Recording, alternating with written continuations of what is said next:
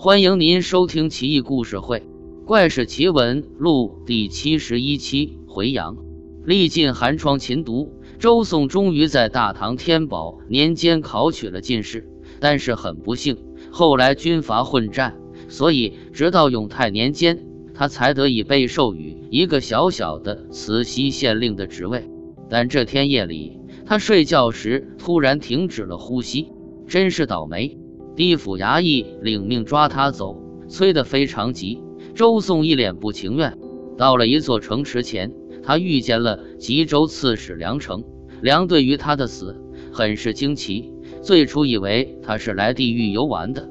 周宋迷迷糊糊，并不知道自己已死。一听这是地狱，顿时心凉如冰，凄楚情溢于言表。他流着泪说：“母老子幼，自己漂泊异乡。”为什么让我死呢？真是不公！公可否为在下求个情？梁说：“理所当然，相信府君也会为你感动的。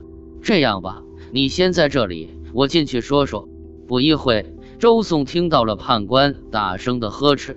过了很长的一段时间之后，终于判官出来了，说：“应该没有什么问题，府君答应让你回去，你自己进去说吧，不会受什么痛苦的。”周宋如履薄冰地跟随判官走了进去。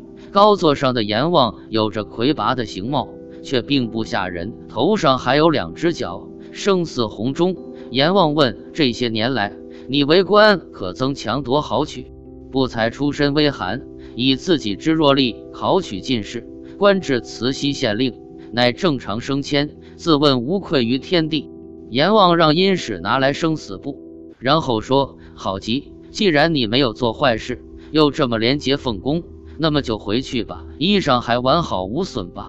周颂听了，心里高兴不已，但又不知衣裳是什么，以为是肉身，连忙接口说：“刚刚离开家，肉身没有损坏，没有损坏。”再三拜谢。梁成说：“恭贺兄台回阳。”周颂说：“是该庆贺，路途遥远，可怎么走？只怕回去，棺木已入土矣。”不必担心，梁成说：“来啊，送周县令回阳。”梁成于是叫刚刚押周送来地府的人再送他回去。那衙役的脸色就好比周宋刚来地府的脸，很不情愿。走了几里路，那衙役一直在嘟嘟囔囔，后来才大声说：“他娘的，你算个什么货？让我迎来送往，这么颠簸！我和你很熟吗？累死我了！”今儿个你不送我五千钱，我就不送你回去。这个吉意，我回去后立马烧给你。这还差不多。两人又走了十来里路，走到一口石井边，衙役坐在井口不走了。我已经答应烧给你钱了，难道要我现在给吗？你还想去哪里？入了这口井，你就可以活。此话当真？速速进去，怎这么聒噪？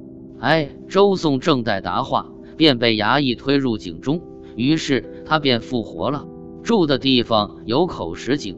写完这个故事后，准备提水洗衣，正提起桶的时候，突然想到，这时候会不会恰恰有个人正通过石井回阳呢？没准他正坐在石井上，笑嘻嘻地望着你。咦，这水怎么提不上来了呢？原来被井壁上突出的那块石砖挂住了，真是吓了我一跳。